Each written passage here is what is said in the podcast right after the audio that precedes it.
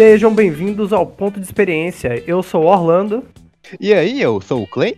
Hoje nós vamos falar aqui sobre Over the Garden Wall, são da Cartoon Network de 2014, a minissérie, né, para ser mais exato, que o Clay sugeriu, né, era um desenho que eu sei que ele tem muitos fãs, assim, ele é um desenho muito cultuado, mas eu ainda não tinha assistido e, cara, foi uma grata surpresa, assim, já falando além, assim, um pouco. Eu gostei muito, eu gostei de praticamente tudo que eu assisti, ele é muito impecável.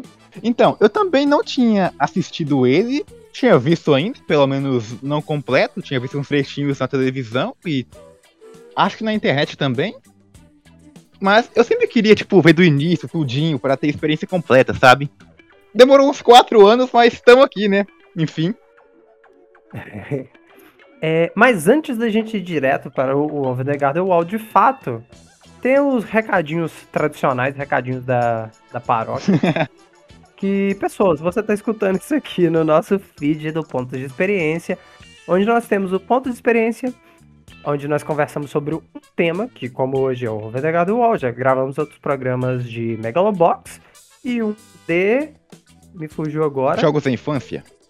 Jogos da Infância, obrigado, Play.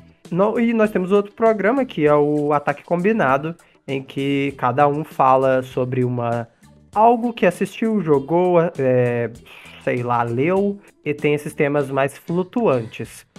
Os dois programas, como eu disse, estão no mesmo feed. Você tem, você pode escutar a gente em diversos agregadores aí, no Spotify, no Amazon Music, no Google Podcast, no, no Anchor diretamente. O que mais? Tem algum que eu tô esquecendo? É possível que eu esteja esquecendo. No Pocket Cast então, Clay, você é o, o, cara da sinopse oficial do, do ponto de experiência. Nos dê a sinopse aí de Over the Garden Wall. Primeiro de tudo, eu gostaria de solicitar minha carteirinha de cara da sinopse, tá?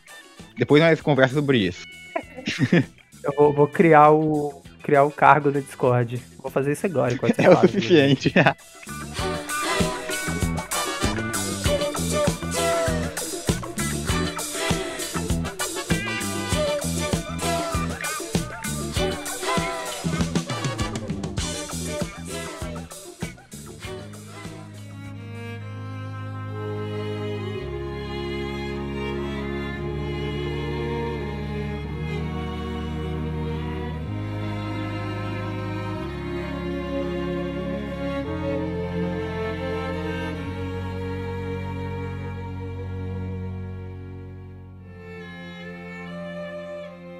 Então, é uma história sobre dois irmãos que estão perdidos numa floresta mágica, sabe?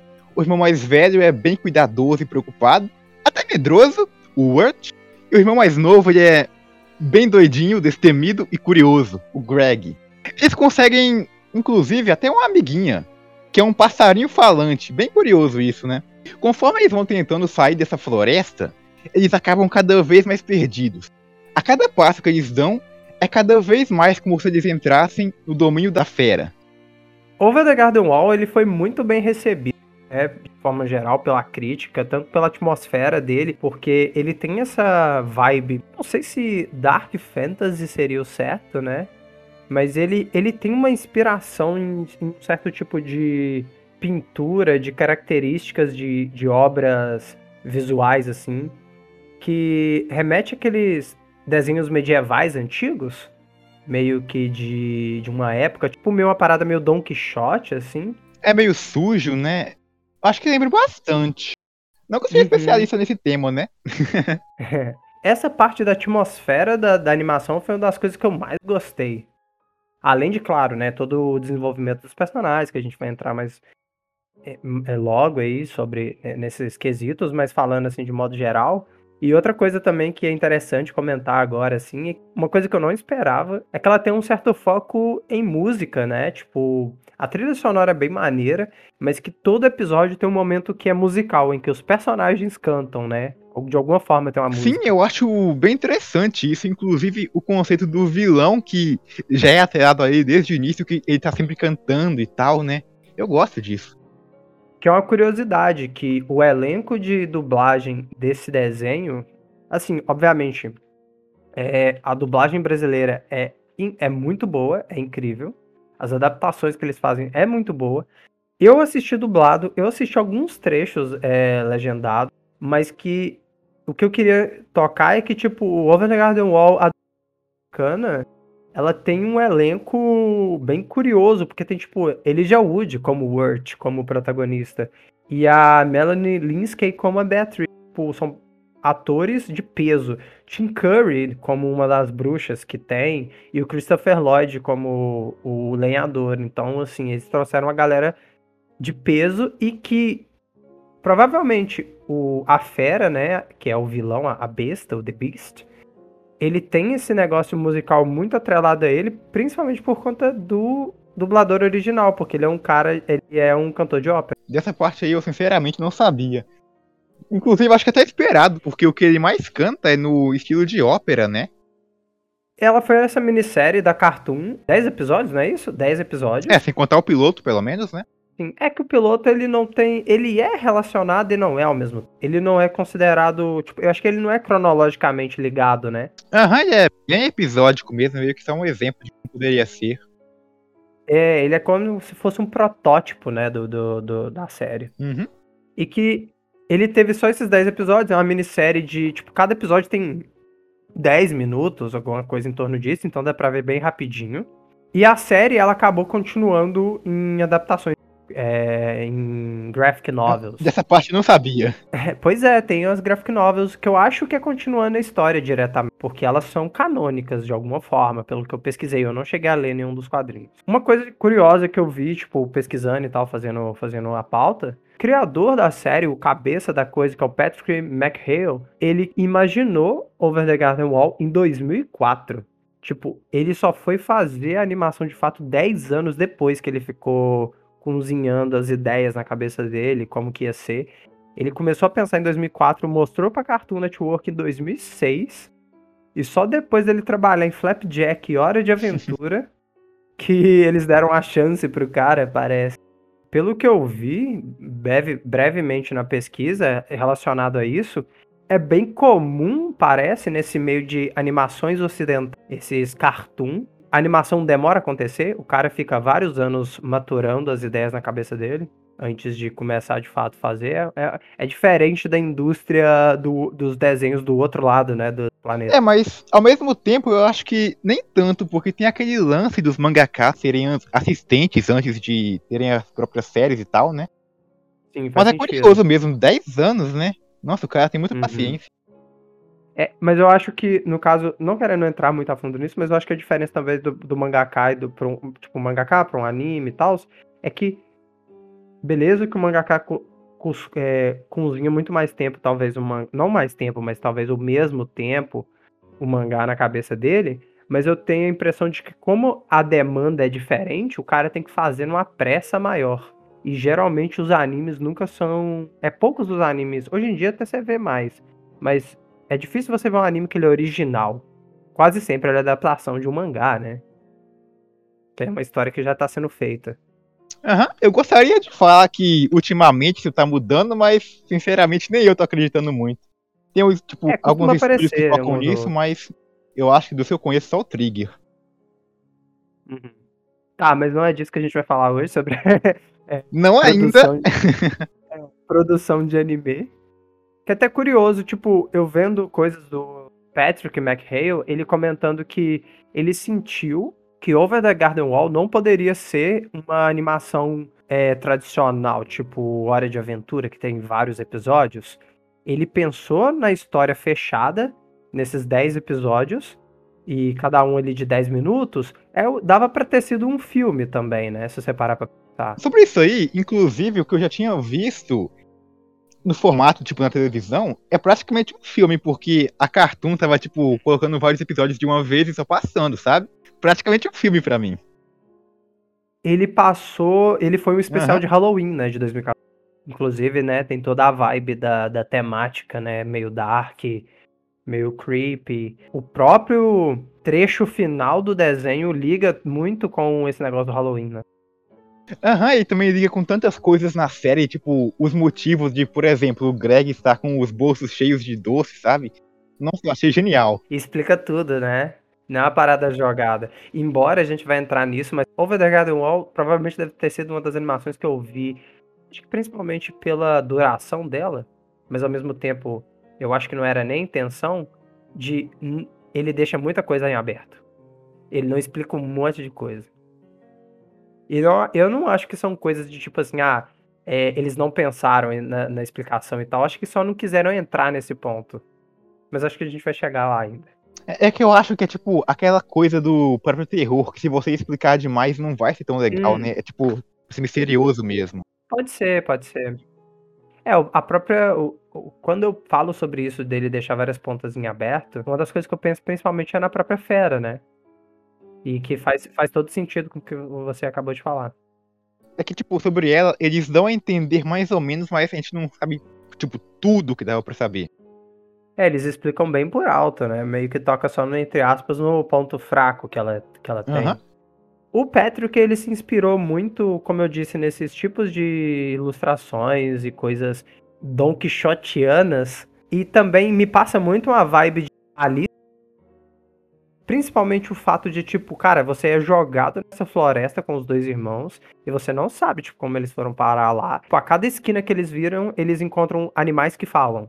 Esqueletos que usam abóboras fantasiados com abóboras na cabeça. Tem um lenhador maluco atrás deles. Você não sabe muito o que, que ele quer. Para mim é tipo Alice no País das Maravilhas total, assim. Talvez é menos, menos lúdico e drogado e LSD, mas ainda assim, tem um momento de LSD, inclusive. Aham, uhum. é tipo, eu não sei se muito diferente, né? Porque você encontra uma coisa que já é bizarra, depois você percebe que é mais bizarra ainda, né? E geralmente são coisas, tipo, os animais falando. Não é uma coisa over the top, assim. É só um pássaro que fala, tipo a Beatriz. Ela tem toda a explicação do porquê que ela fala, né? Ela não é exatamente só um pássaro. Mas outros animais, tipo o sapo do Greg, ele fica a animação inteira com o Greg o Greg acha um sapinho em que ele é um sapo normal. E aí, do nada, no meio de um episódio, no momento musical, o sapo começa a cantar. E ele tem um mó vozeirão. e é, inclusive, já falando aqui, tipo, é a minha música favorita, ela é muito boa. Uhum, é o mesmo sapo que canta a abertura da série, né? E, nossa, Sim. eu gostei bastante disso. Aliás, cara, sobre essas inspirações aí que você disse, Don Quixotianas, uhum. tem aquela parte que eu conversei com você em off sobre uhum. que é uma inspiração, entre aspas, que o autor nunca confirmou nem nada, ele sempre se desvia das perguntas e tal sobre isso, mas que é a Divina Comédia, né? Que tem até aquela discussão que a gente teve sobre se é uma inspiração, se é uma releitura ou não da, desse livro, né? Inclusive, eu ter lido ele. Eu quero ler também, é um tipo de material que eu já devia ter lido, inclusive, assim, pelo tipo de coisa que eu gosto. Aham, também gosto. Eu quase que me sinto, me sinto obrigado a ler aquilo. Eu sei, assim, né, de modo geral, tipo, da Divina Comédia, eu acho que. Eu até vi, a gente conversou sobre isso naquele dia. As séries têm inspirações, de fato, tem pontos parecidos e eu acho que ele até usou a Divina Comédia para povoar, é, para preencher o roteiro do Over the Garden Wall, mas que ele não é releitura. Eu acho que quando o pessoal fala que ele é uma releitura, acho que é um pouco exagero porque ele mistura outros elementos. E para mim ele é muito mais parecido com o que nem eu falei o, Alice, por exemplo. Muito semelhante a algumas coisas, assim. Não que ele tenha feito uma releitura de Alice, mas. Tipo, é um, são garotos do nosso mundo que vão parar no mundo mágico. Só aí já é tipo, ok. É, é um Isekai. Over the Garden Wall seria um Isekai. Alice é um, é um Isekai. Alice é um Isekai. Nossa, isso. Te faz pensar o potencial que os Isekais têm e que os animes não usam. Triste, né?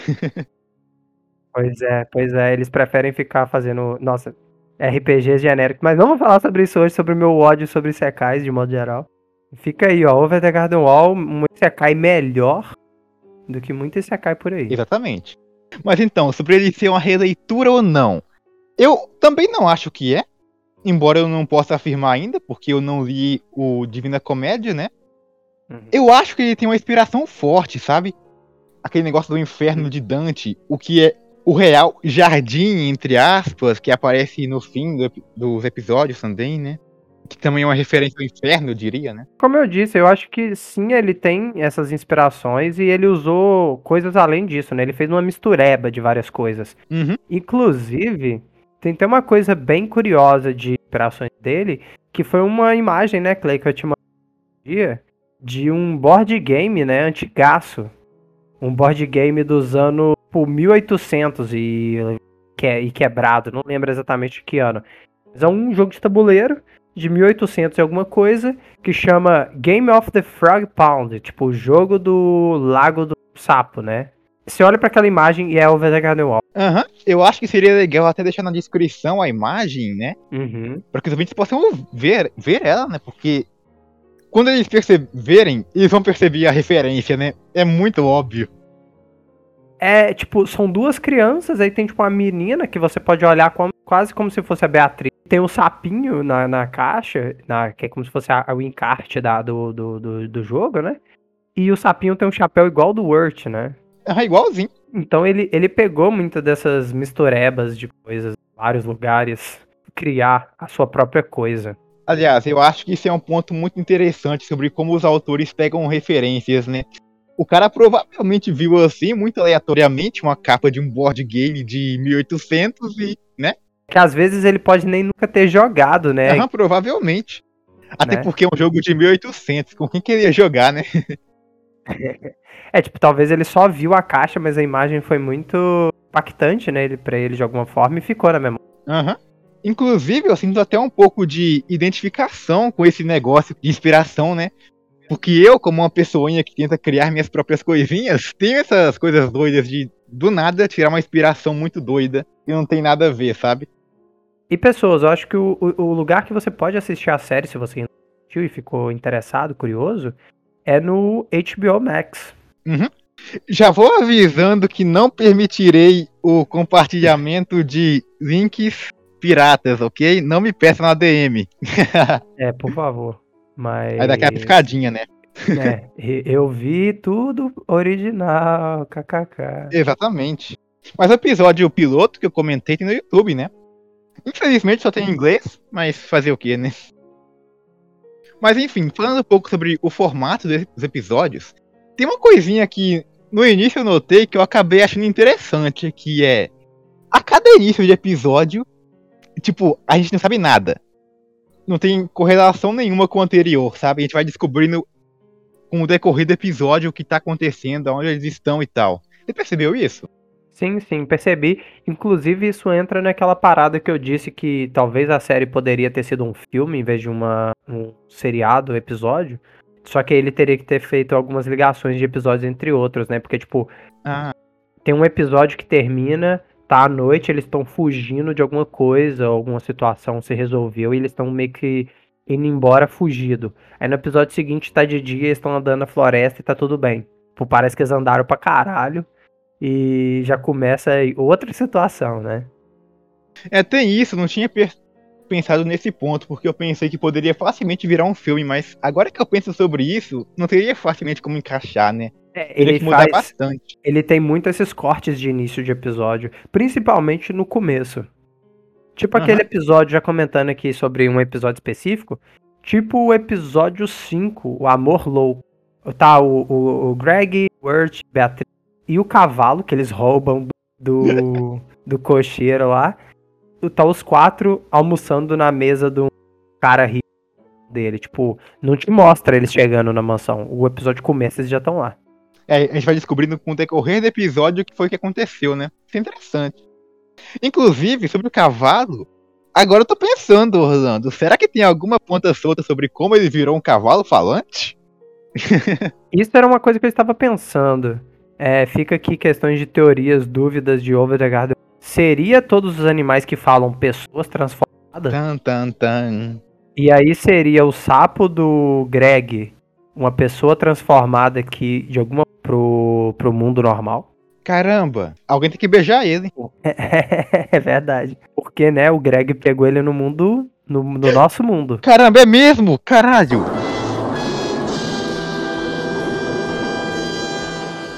E esse sapo é especial de alguma forma, né?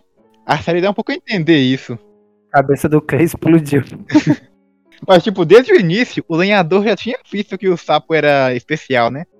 Tinha visto? Não, não ele falou, cuide bem desse sapo, não sei o que, dê um nome digno a ele. Foi algo desse tipo, sabe? Caraca, não... verdade, verdade. Não lembrava disso. É verdade. Inclusive fica, tipo assim, já entrando numa, numa parada, a gente já comentou sobre essa teoria. Esse, é, já fica aqui um, um questionamento mais. Queria trazer mais pro final, mas foda-se. É mostrado no, nos últimos episódios.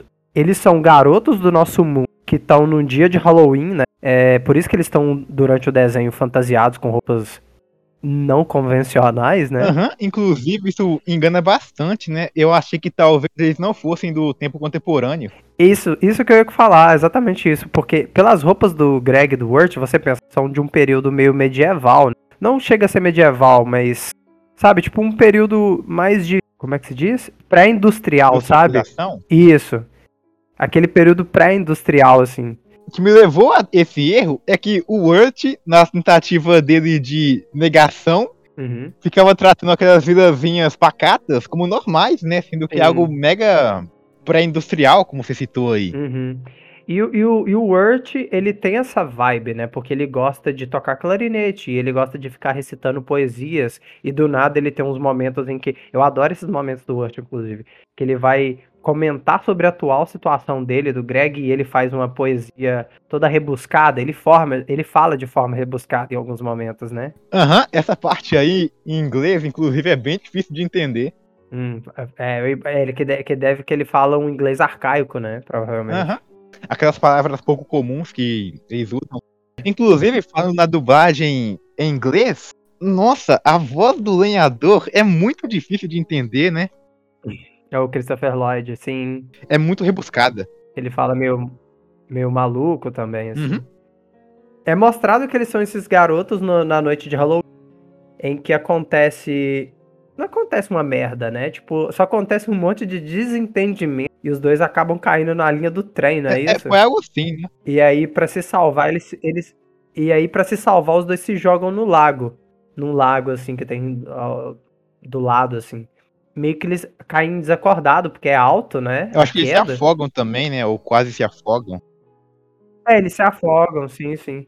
Então, e aí nesse, nesse momento de experiência de quase morte, eles. A consciência deles vai para essa dimensão, que é esse além do jardim, que é esse mundo místico aí. E ao mesmo tempo, eu acho que daria para talvez teorizar que esse outro mundo não existe? É só da cabeça deles, talvez?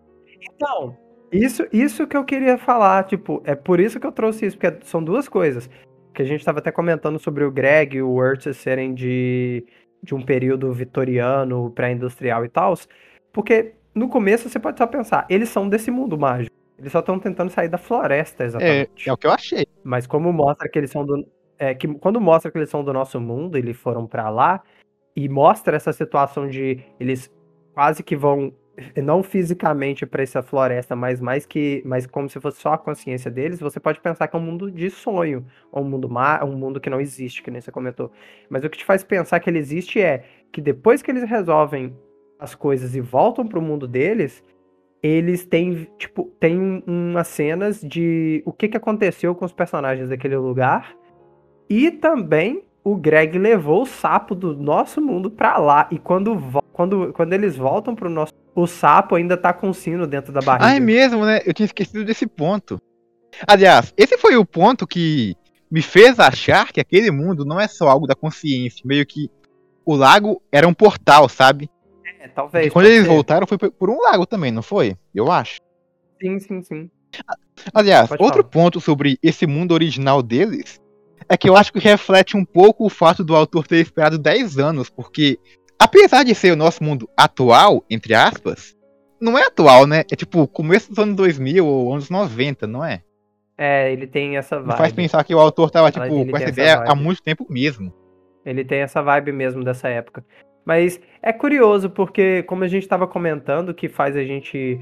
É, nos leva ao erro, vamos dizer, de achar que eles dois fazem parte daquele mundo mágico e fazem ou então não tão mágico daquele jeito, mas eles pertencem àquele lugar, é que, que nem você comentou, eles vão viajando pela região e vão encontrando coisas, às vezes bizarras, em que o Wirt e o Greg não têm exatamente a reação que pessoas do nosso mundo teriam. Tipo, quando eles chegam. Cara, episódio 3. Episódio 3 é Folias na Escola. Cara, eles chegam num lugar que tem uma mulher que é uma professora de um monte de animal. Tipo, uns animais vestidos com roupa de gente sentado na cadeirinha escolar. Mano, aquilo é a parada mais creepy que, que, que eu vi no desenho. Eu não consegui entender. Aham, e os motivos pelo qual cada um acha que não é tão estranho são diferentes, né? O Urt acha que é estranho, mas tá em negação, né? E o Greg só pensa, porra, escola, vou sair dessa porra. Tipo, nem pensa sobre. Sim, é porque o Greg ele é completamente louco, né? Porque ele é a própria insanidade, aquele garoto biruta. Inclusive o que você tava falando de que no primeiro episódio o Greg tá fazendo uma trilha de bala no chão para eles não se perderem, fecha com o negócio do Halloween, né? Porque ele tava pegando doces. E essa parte eu só percebi quando eu tava revendo, inclusive. Quando eu vi os doces, sabe? Sim, sim. É, ele mostra, ele fala, ah, eu peguei um monte de doce, aí o bolso dele tá cheio, né? Nos últimos episódios comentando mais algumas situações, tipo, bizarras e tipo, cara, isso não faz sentido, pessoas reajam a isso, mas ninguém reage. O que faz, né, tipo, é condizente com o mundo mágico. Acho que ele quer passar mais essa vibe, né, de que essas coisas que são estranhas pra gente, pra lá é natural. É o episódio que a gente já comentou, Amor Louco, uhum. que eles estão na mansão do cara rico, em que eles estão lá para pegar um, dois centavos para poder pagar o barco para viajar pro outro lado do rio. O que, tipo, dois centavos era só pedir pro cara, mas o plano da Beatriz é roubar o maluco. Por quê? Eu não sei. Inclusive, eu, eu morri, morri de rir, tipo, na hora que eles estão, tipo, ah, é, discutindo na mesa, ah, vamos roubar. A Beatriz fala, a gente tem que roubar ele, pegar o dinheiro dele. Aí, tipo, o Urt fala, mas a gente não pode roubar, a gente, tipo, a gente não é ladrão. Aí ela fala, ah, a gente já roubou o cavalo do, do cara lá. Aí, tipo, aí ele fala, ah, mas o cavalo ele só tá aqui, não sei o que tem. Aí o cavalo, não, mas eu quero também. Inclusive, nesse episódio tem até um desenvolvimento do cavalo, né? é muito nada a ver. Sim, porque o cavalo acaba ficando, acaba ficando com o cara rico, né? O cavalo se, se separa é. do grupo nessa, nesse momento. Mas então, o que eu ia comentar que, tipo, é louco é que a mansão do cara é tão gigante que ela se uniu com a mansão de uma outra pessoa. Tipo, as mansões foram crescendo e viraram uma só. Tipo, isso não faz sentido. Mas... Cara, pior que eu acho que eu não duvido, porque eu tava vendo esses dias atrás uns castelos que tem, tipo, em Paris. E o lugar é tão gigantescamente gigante que pra você ir do seu quarto à sala de jantar foi, tipo, meio quilômetro, tá ligado? É um negócio insano. E, tipo, pra ele que morava sozinho naquele mundo escuro e meio doido, é possível, sabe? É. Mas é meio doido mesmo. É, tipo, porque porque o, o plot do episódio é meio que ele, um dia ele abre a porta e tem um outro quarto que ele não sabe o que que tem lá e ele vê um quadro com uma mulher que ele não sabe quem que é, né? Ele acha que viu um fantasma na casa dele, mas é essa outra mulher que também acha, aí ela acha que ele é um fantasma, né? Uhum, é muita coincidência.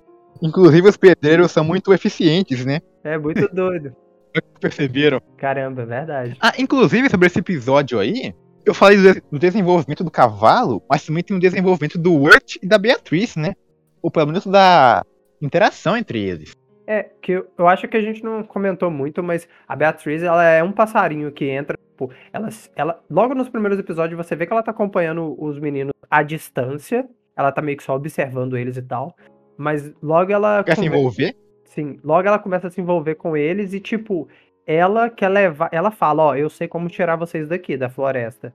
A gente vai pra, pra uma. Tipo, não lembro se ela especifica que a Adelaide é uma bruxa. Acho que não, né? É uma fada ou algo assim que ela fala? Magra? Não sei. Não lembro. Eu não lembro. Eu sei que ela, tipo, ela, ela fala, ah, vamos lá pra tal da Adelaide, que ela sabe como tirar vocês daqui. E que e ela o tempo todo ela fica meio que menosprezando o Wirt. Ela, ela mas o Wirt não se dão muito bem, eles ficam tretando o tempo todo. Aham, uhum, ela fala que ele é pau mandado, né? É. Ela fica implicando com ele o tempo todo e tenta controlar os dois pra ir pra Adelaide logo. Né? Uhum. Aliás, inclusive, sobre essa parte aí, foi surpresa para você o objetivo dela? Para mim não foi tanto, por algum motivo. É que, tipo, tipo não assim, foi do dela... nada, né? Foi preparando aos poucos. Sim, é que o twist da Beatriz é que ela é. Ela tava levando os garotos pra Adelaide como uma. Era uma armadilha, né? Ela foi ela é uma menina que foi amaldiçoada, a família dela inteira foi amaldiçoada e transformados em pássaros. Em Twitter. E sim.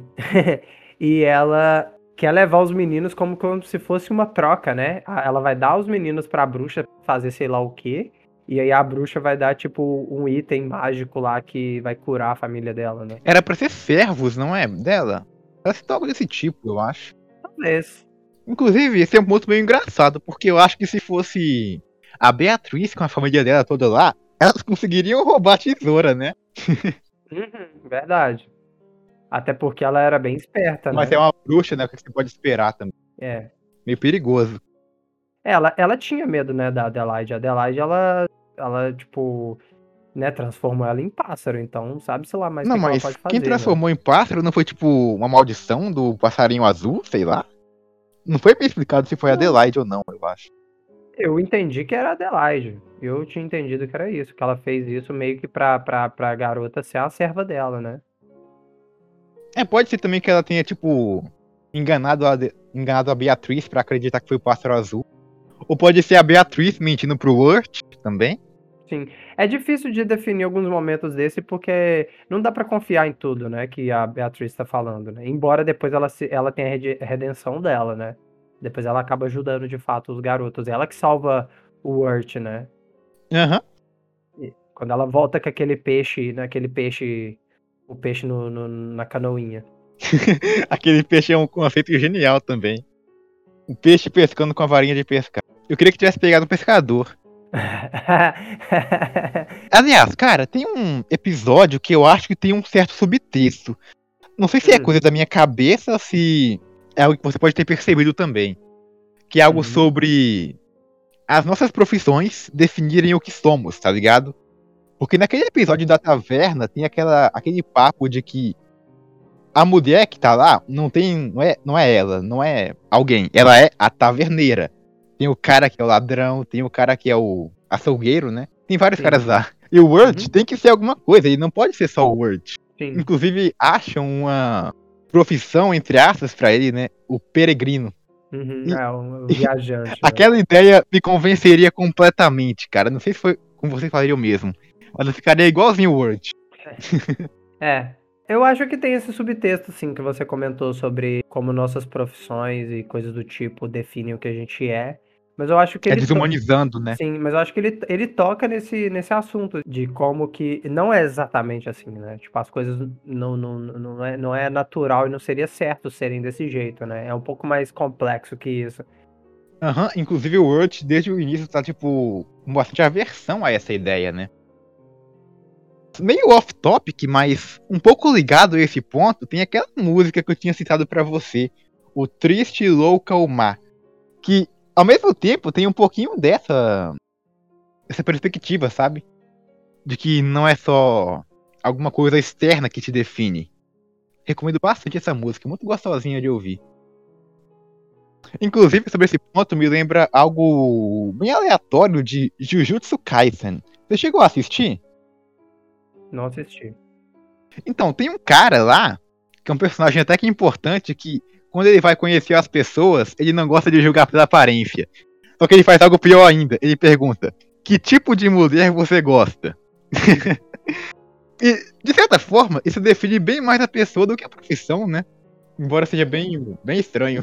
É, não, por, isso que eu até comentei, por isso que eu até comentei essa parada de, de, tipo assim, às vezes eu pergunto pra pessoa, tipo, é uma pergunta meio genérica, mas pra mim, às vezes significa muito, de, tipo, ah, qual que é o tipo de filme que você gosta? Se a pessoa falar terror, filho, eu vou ter assunto com a pessoa pro resto da vida, entendeu? Tipo, pra mim isso vai ser muito mais importante ter essa informação do que outras mil coisas, tipo, boring, né, de... Uma pergunta que eu quero fazer, Clay. Mano. Qual a sua música favorita do desenho? Você lembra? Eu não sei se vai lembrar de todas. Cara, Eu até comentei que a minha favorita é a do sapo lá no barquinho, quando eles estão viajando no barco com os sapos. a que eu mais fiquei na cabeça foi aquela do Batatas e Melado, que inclusive tá tocando na minha mente neste momento. Mas É, não tem como, ela fica na cabeça mesmo. sobre uma preferida, é difícil de escolher, né? Eu acho que provavelmente Uhum. seria. Acho que é essa mesmo, não tem um o que escolher. Porque a que fica na cabeça fica na cabeça é a que fica gravada. Tem batatas e melado. Agora eu condenei as pessoas que assistiram a ficar com ela na cabeça de novo. Foi pessoal. É, pois é. Não, professora Langtree, toca alguma coisa assim. Que tal assim? Hum, até que serve. Ah, Tem batatas e melado. quiser um pouco. Só que eu acho que as músicas do Sapo são muito boas também. Eu gosto muito da voz dele. Sim, É que eu não reouvi, sabe? Uhum. Deveria ter ouvido mais. Inclusive, eu acho que o lenhador se encaixa um pouquinho nisso de a profissão te definir, sabe? Que, o que tem ele um faz nome, pelo né? resto da vida. É, ele não tem, né? Eu acho que ele tem. Peraí, eu acho que ninguém tem nome praticamente. Não, eu acho que o lenhador tem. Eu acho que ele tem, só que eles não falam. Agora eu não tenho, Não, eu acho que a fera fala. só que agora eu não tenho certeza. Deixa eu ver. Putz, agora.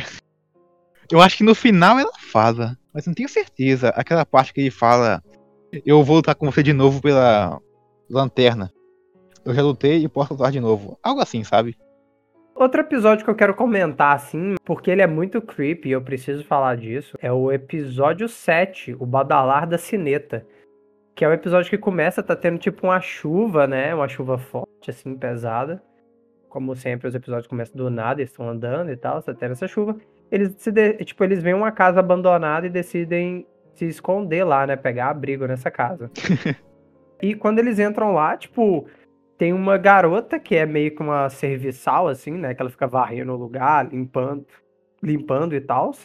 E aí você descobre que, tipo, ela vive lá com uma bruxa, né? Que a, a bruxa tem uma relação que parece um pouco a Adelaide. Não sei se elas são irmãs, talvez. E também parece que tem, tipo, uma relação afetiva com a criança, mas é meio estranho, porque parece que tá, tipo, manipulando a criança também, né? É porque tá. a criança chama ela, tipo, de tia, não é? É tipo isso, se não me a engano. menina.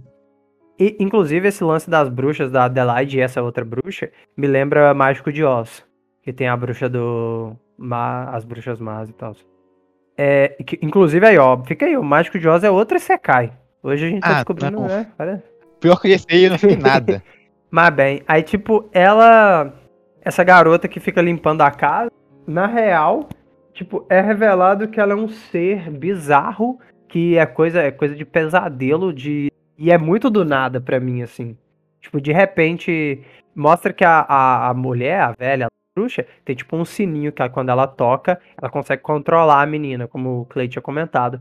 Só que quando a menina não tem esse sino pra controlar ela, quando eles tentam fugir e levar a menina junto, a menina transforma, tipo, num monstro, né? Tipo, num bicho bizarro. Aham, cara, esse episódio eu acho que é muito interessante porque é de terror nas duas partes. No início é mais focado na senhora, que você sente muito medo dela. Ela cheira nos garotos, você acha que ela vai comer os garotinhos e tal, né? Porque ela é assustadora também, né? Aí no fim, quando você acha que tudo acabou bem, tem Aham. aquele pá! Não, fudeu mais ainda. Vocês fizeram merda, tá ligado? Sim. Na real, a velha tava tentando segurar a parada. Aham, né? ela tava realmente com relação afetiva com a criança. Sim. Só que tem um lance que, tipo, eles tentam fugir, a menina quer fugir. A menina quer fugir da casa da velha, mas dela não poder ficar longe do sino. É só que ao mesmo tempo, depois que ela ficou livre da maldição, ela não ficou com a velha ainda. Não entendo muito bem. É Uhum. meio que uma relação complexa, né? Ela gosta, mas ao mesmo tempo não gosta de ficar Sim. trabalhando o tempo todo. Inclusive, comentando. Acho que a gente pode comentar alguns é, mistérios da- do desenho. Que isso, é, falando desse episódio, me fez lembrar que no primeiro episódio, eles encontram um lenhador. O lenhador é, dá algumas dicas pra eles, assim, de direção que eles possam seguir pra tentar sair da, da, da floresta. E nesse episódio já é falado da tal da fera. E aparece um cachorro, um cachorro demoníaco gigante. E eles ficam achando que é a fera, mas na verdade não é, né? A fera é uma criatura muito pior. Parece meio que um capeta que fica na, na, na escuridão, assim, como se fosse uma sombra com a galhada, assim, que ele é meio creepy, inclusive. Fica aos olhos, né? Brilhando. Aham. No meio da luta, o lenhador até tenta explicar que essa criatura é. Aí já nocauteiam ele, né? Sem ele perceber. É. Aí Então, no fim que ele fala que não Sim. era fera. A fera é muito pior que aquilo. Isso dá um medo do caramba, né? E o mistério que tá relacionado a isso, que desse episódio da Casa da Bruxa, eles fugindo desse cachorro e tal, eles, eles fazem o cachorro cair lá no, no moinho, etc. E o cachorro é amassado e ele cospe uma tartaruga preta, que ela é mostrada em alguns momentos da floresta. O cachorro era um cachorro normal, um cachorrinho caramelo assim. Ele comeu essa tartaruga preta e virou um monstro, um cachorro gigante, monstruoso. Na casa dessa bruxa tem uma, uma cesta com várias tartarugas pretas. E a bruxa come elas, inclusive. Fica comendo elas. Eu não tinha percebido esse ponto até agora. Então, caramba! O que que é? Tipo, as tartarugas pretas, tipo, elas vivem na floresta e aquela tipo, junta pra comer. E essas tartarugas têm alguma propriedade que transforma as pessoas ou, ou quem come, a criatura que come num monstro? Não sei. Tipo, foi o que deu pra entender com, com o cachorro. Ou talvez tenha algum tipo de energia que a senhora usa, né? Tenho certeza. É, talvez a senhora produza as tartarugas? Não sei. É uma possibilidade. Se pá, tem alguma coisa a ver com a fera, né? Provavelmente. E é mostrado logo no primeiro episódio que o lenhador ele tem esse lance dele ter que ficar permanentemente cortando madeira, cortando as árvores. É umas árvores meio específicas. É uma árvore que ela tem meio que um ca- uma casca avermelhada, né? Tem até um nome pra não me engano, mas eu já esqueci. É... Edenwood. É isso mesmo. Árvores de Edenwood. É, que dá a impressão que é o nome do lugar, talvez. Porque é árvores de, né? Ou então seria o material, talvez. Ele usa essa madeira dessa árvore para manter um lampião aceso. Você vê que ele tem uma preocupação com o lampião. Que o lampião é alguma coisa que ele, tipo. Não sei, no primeiro episódio dá a impressão que é tipo assim, algum item de precioso que ele tem.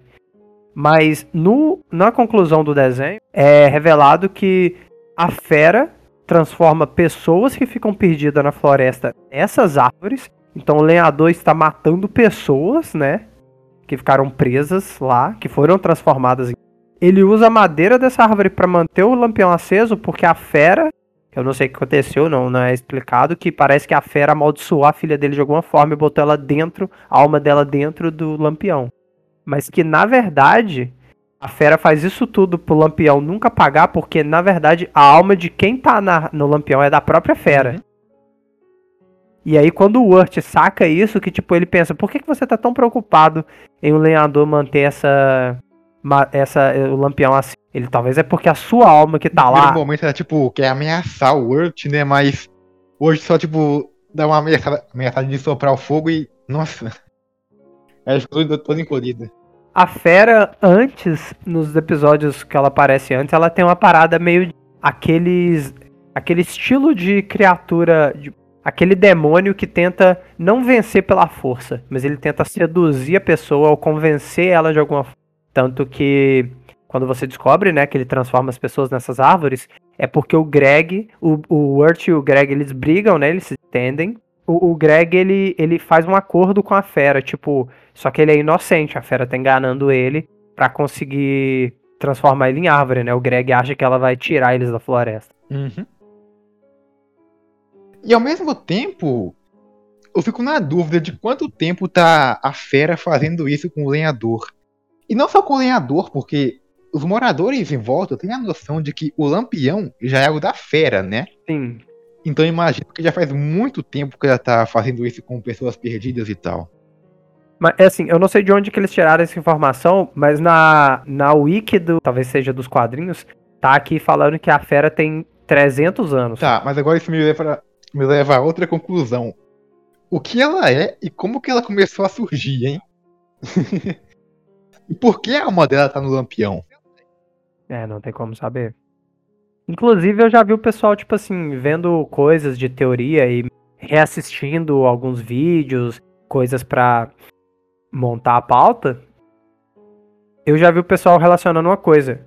Quando o cachorro lá do primeiro episódio tá com a tartaruga dentro do corpo, ele tem os olhos amarelos e brilhosos. Lembra disso? Ele tem um olhão amarelado. A fera, o olho dela é branco. Tipo, branco não tem nada, é só uma luz branca. Quando o Greg manja que a alma dela que tá presa, da- a alma da fera que tá no lampião, e ameaça ela com isso, o olho dela fica igual ao do cachorro. A- tipo, fica uma pupila amarela. Caramba, pode ser mesmo, hein? E ao mesmo tempo, E aí, seria a fera uma pessoa que foi transformada por uma tartaruga? é, e pode ser. E pode ser que tenha mais uma coisa, mais algum mistério envolvido no processo de ter a alma do lampião. Ou quem sabe, talvez nem é exatamente a alma. É só algo importante pra ela, né? Mandar até o, o, o GIF aqui, ó. Como é que essa porra é bizarro mandar aqui no coisa do chat da, da, da chamada. Esse negócio do olho é tipo um negócio que tem bastante foco, Hum. né? Quando aparece aquele cachorro, a primeira coisa que a gente vê dele são aqueles olhos gigantes Uhum. e amarelos. Dá um medão da porra. Nossa, eu tô vendo aqui na, na, na wiki aqui, a arte conceitual da fera é bem legal. Vou mandar aqui também no coisa do chat. Da, do chat da chamada. O design dela era maneiro, o tipo, Caramba. inicial, projeto. Só que é muito diferente também, né? A impressão que passa, eu acho. Sim.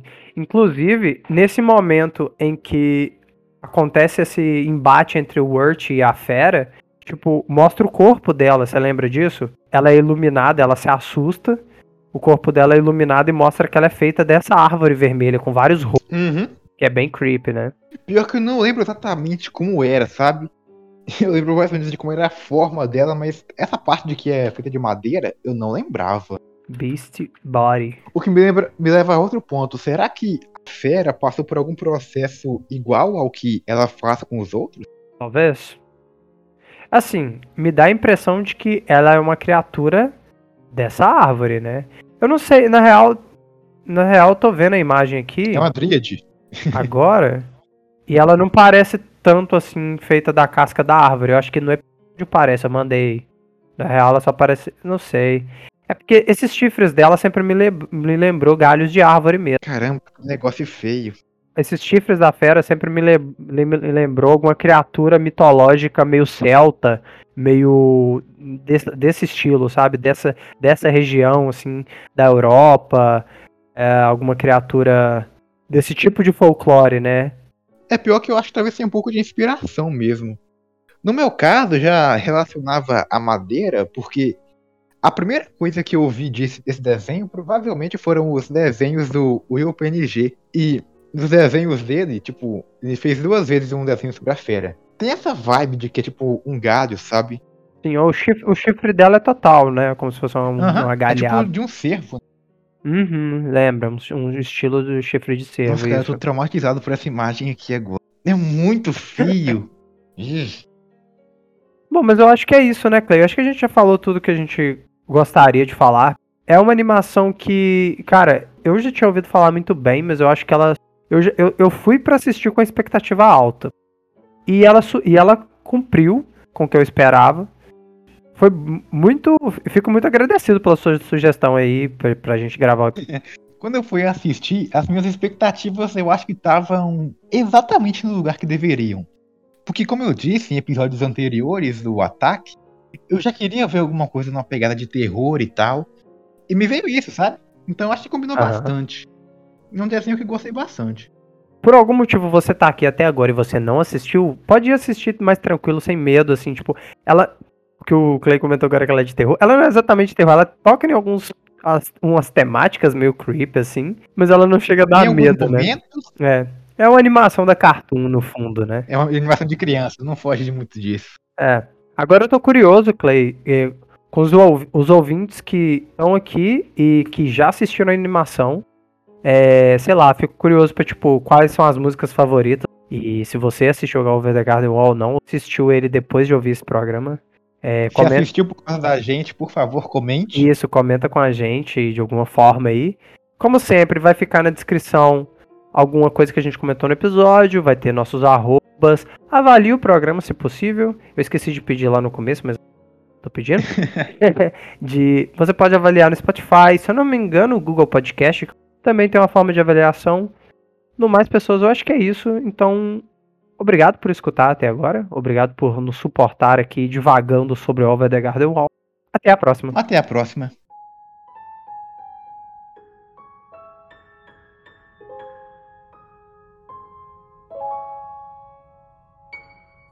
led through the mist by the milk light of moon. All that was lost is revealed. Our long bygone burdens, mere echoes of the spring. But where have we come? And where shall we end? If dreams can't come true, then why not pretend how the gentle wind beckons through the leaves as autumn colors fall. Dancing in a swirl of golden memories, the loveliest lies of all.